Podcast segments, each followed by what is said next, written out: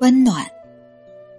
在一座破旧的庙宇里，一个小和尚沮丧的对老和尚说：“我们这一个小庙，只有我们两个和尚。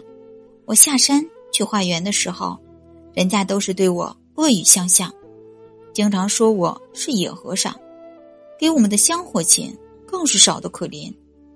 今天去化缘，这么冷的天，都没有人给我开门，化到的斋饭。”也少得可怜，师傅，我们菩提寺要想成为你所说的妙语千金、终生不绝的大寺，恐怕是不可能了。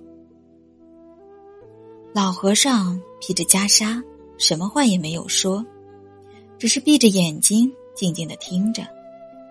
小和尚絮絮叨叨的说着，最后，老和尚沉默一阵。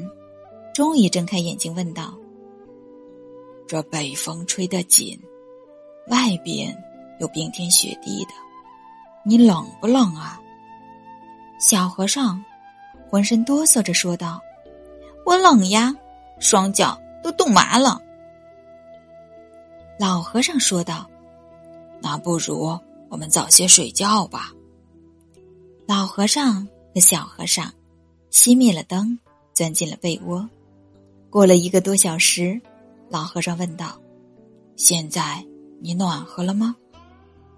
小和尚说道：“当然暖和了，就像睡在阳光下一样。”老和尚说道：“棉被放在床上一直冰凉的，可是人一躺进去就变得暖和了。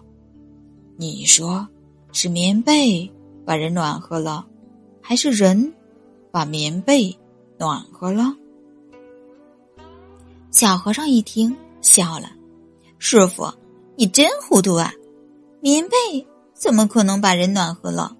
当然是人把棉被暖和了。”老和尚说道：“既然棉被给不了我们温暖，反而要靠我们去暖和它，那么我们还盖着棉被做什么？”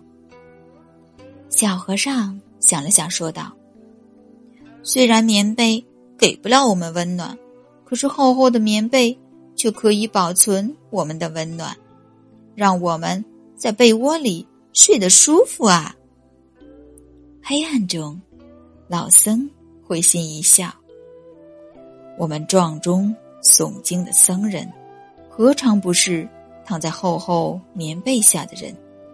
而那些芸芸众生，又何尝不是我们厚厚的棉被呢？只要我们一心向善，那么冰冷的棉被终究会被我们暖热的。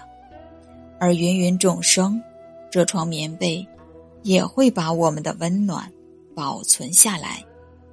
我们睡在这样的被窝里，不是很温暖吗？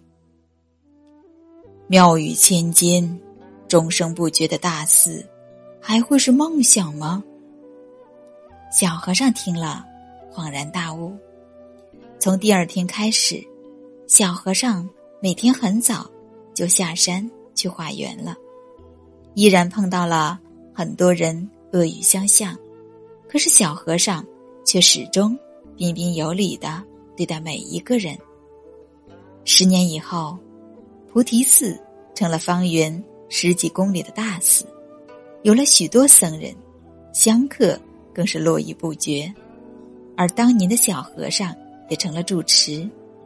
其实，在这个世界上，我们都生活在棉被里，别人就是我们的棉被。当我们用心去暖棉被的时候，棉被也会给我们温暖、爱。是相互的，温暖也是。努力去做一个温暖的人，用真心对世界微笑，传播暖意，世界也终会回我们以灿烂的微笑。